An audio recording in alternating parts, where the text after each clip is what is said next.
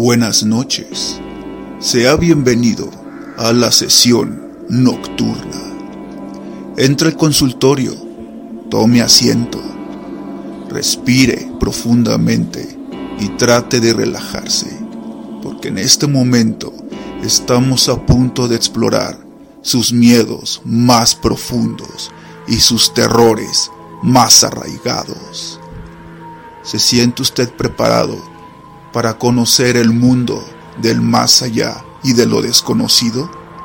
Si es así, adelante. Comencemos con esta sesión nocturna.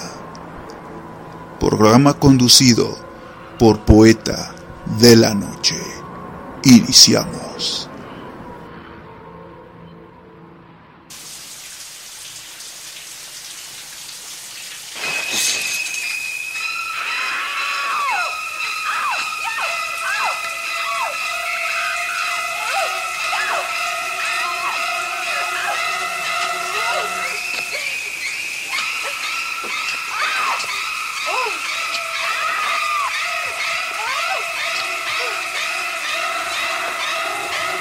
El audio de la película que escuchó corresponde a la película Psicosis.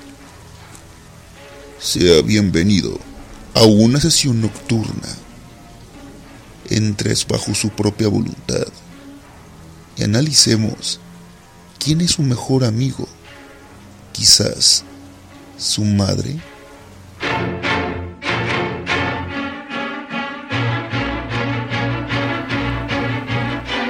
En el género de horror encontramos algunas formas de miedo reflejadas en las tramas de las películas. Entre ellas, perder la voluntad de nuestro cuerpo para que una entidad tome el control, en especial de nuestros deseos.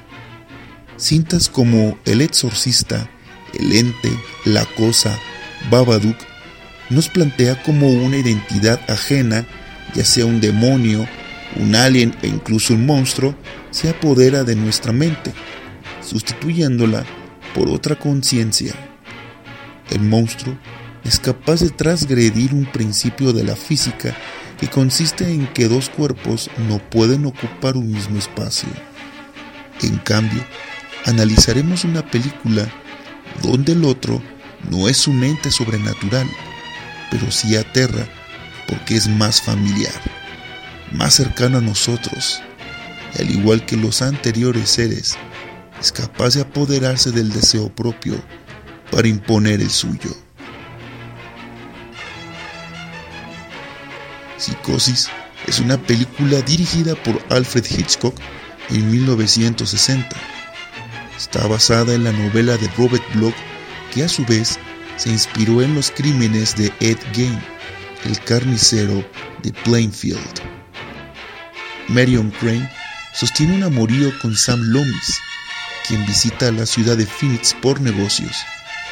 Ella está perdidamente enamorada de él, pero su propuesta de matrimonio se ve impedida por las deudas que atan a Sam. Cuando se entera de la cantidad de dinero que obtuvo su jefe, ella ve la oportunidad de saldar las deudas de Sam y casarse con él. Roba el dinero y huye hacia el pueblo de Fairwell a reunirse con Sam. En el camino, se ve obligada a hospedarse en un remoto motel administrado por un joven llamado Norman Bates, que vive con su madre enferma en una vetusta casona a espaldas del edificio.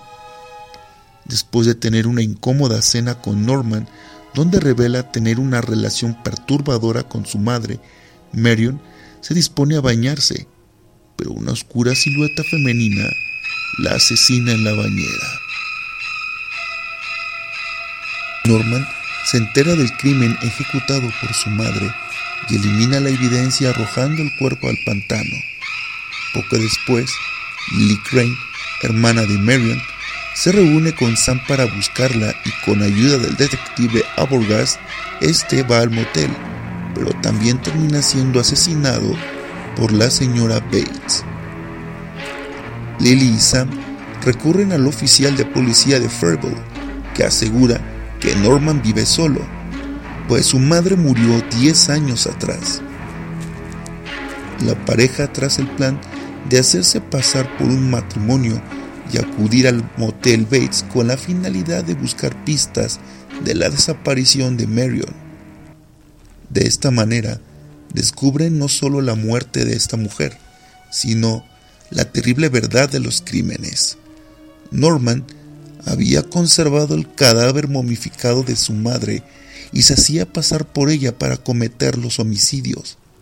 Además, él fue quien asesinó a su madre y al amante de ésta, y no fue un homicidio o suicidio como se había pensado anteriormente.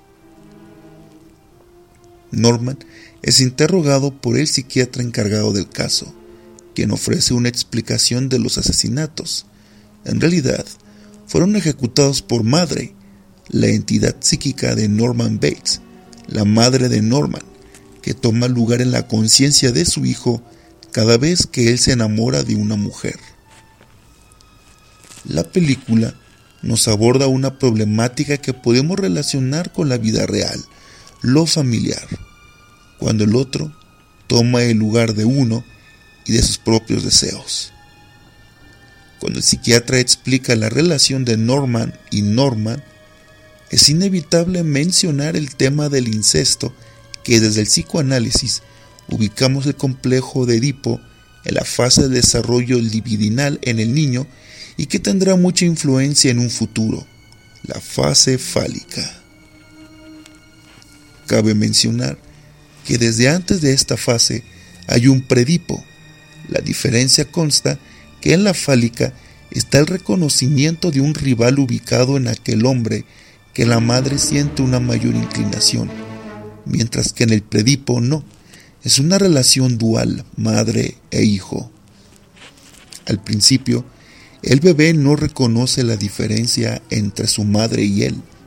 Cree que las partes del cuerpo de ella le corresponden a las de él, como lo es el pecho. Esto sucede en el momento en que la madre atiende la demanda de su hijo, escucha su llanto y acude de inmediato a satisfacerlo. Pero ¿Qué pasa cuando la madre no acude?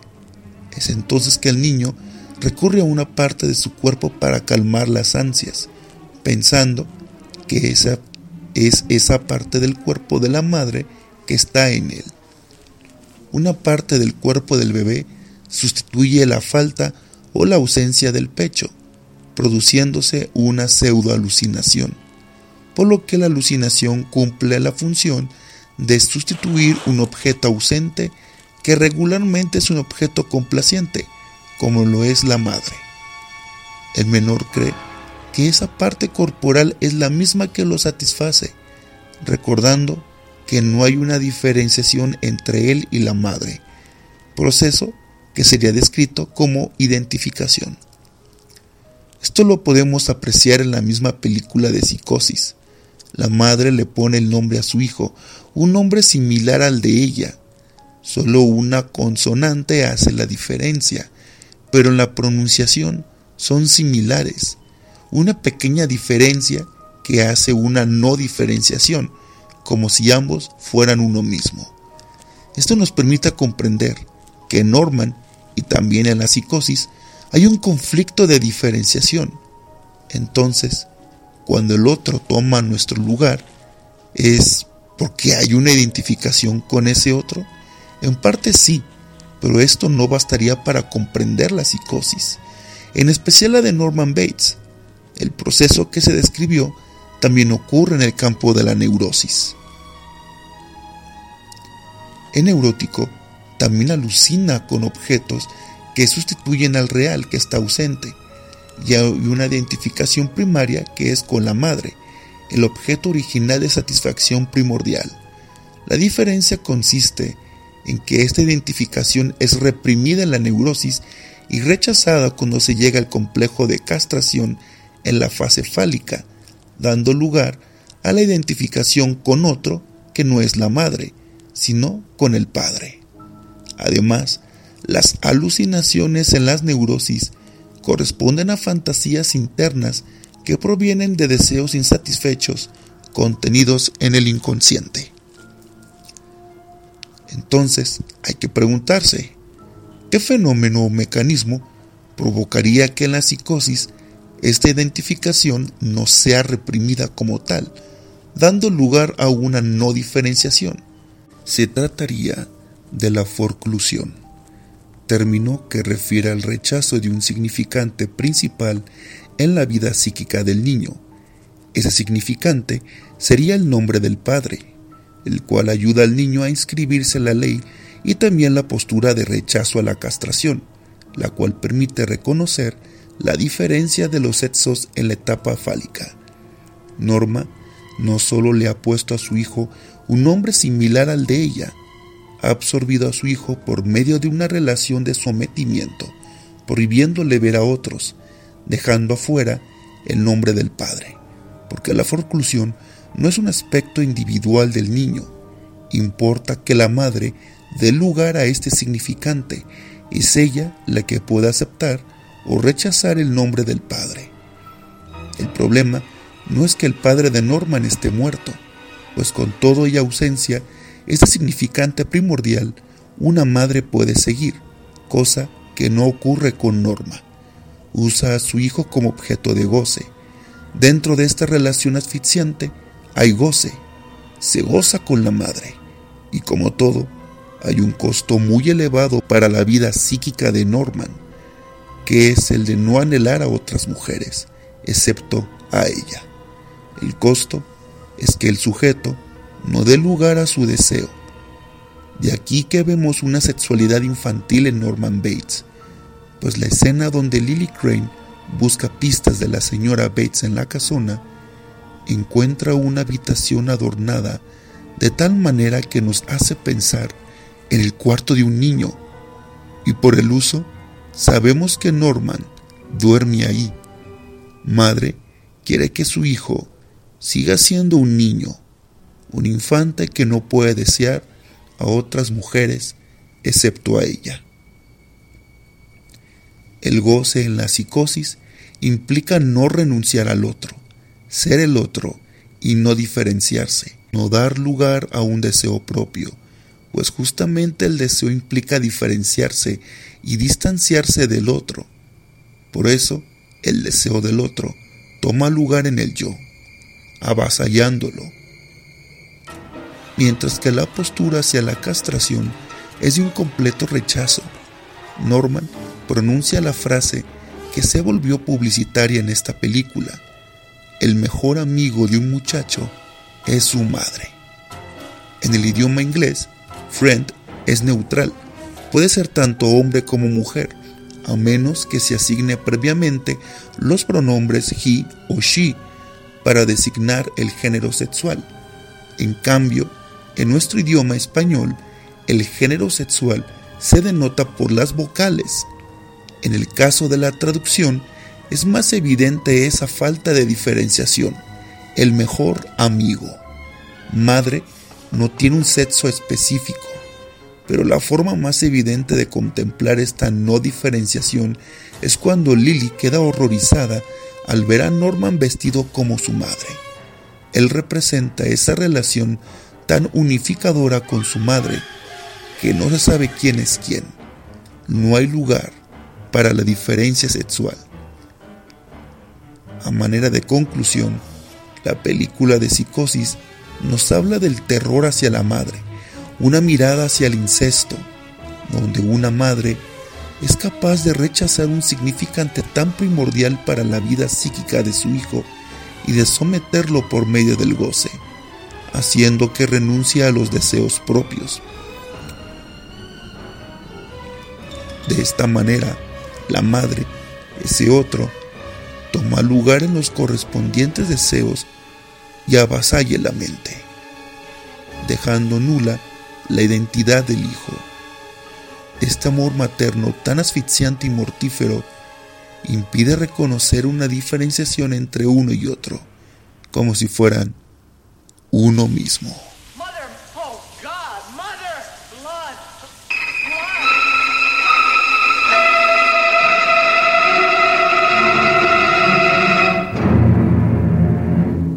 Después de escuchar este relato, esperemos que pueda usted conciliar el sueño y dormir tranquilamente. ¿O sí? Lo espero aquí en mi consultorio, en nuestra sesión nocturna, los jueves a la medianoche. Le deseo buenas noches. bueno, si es que puede descansar.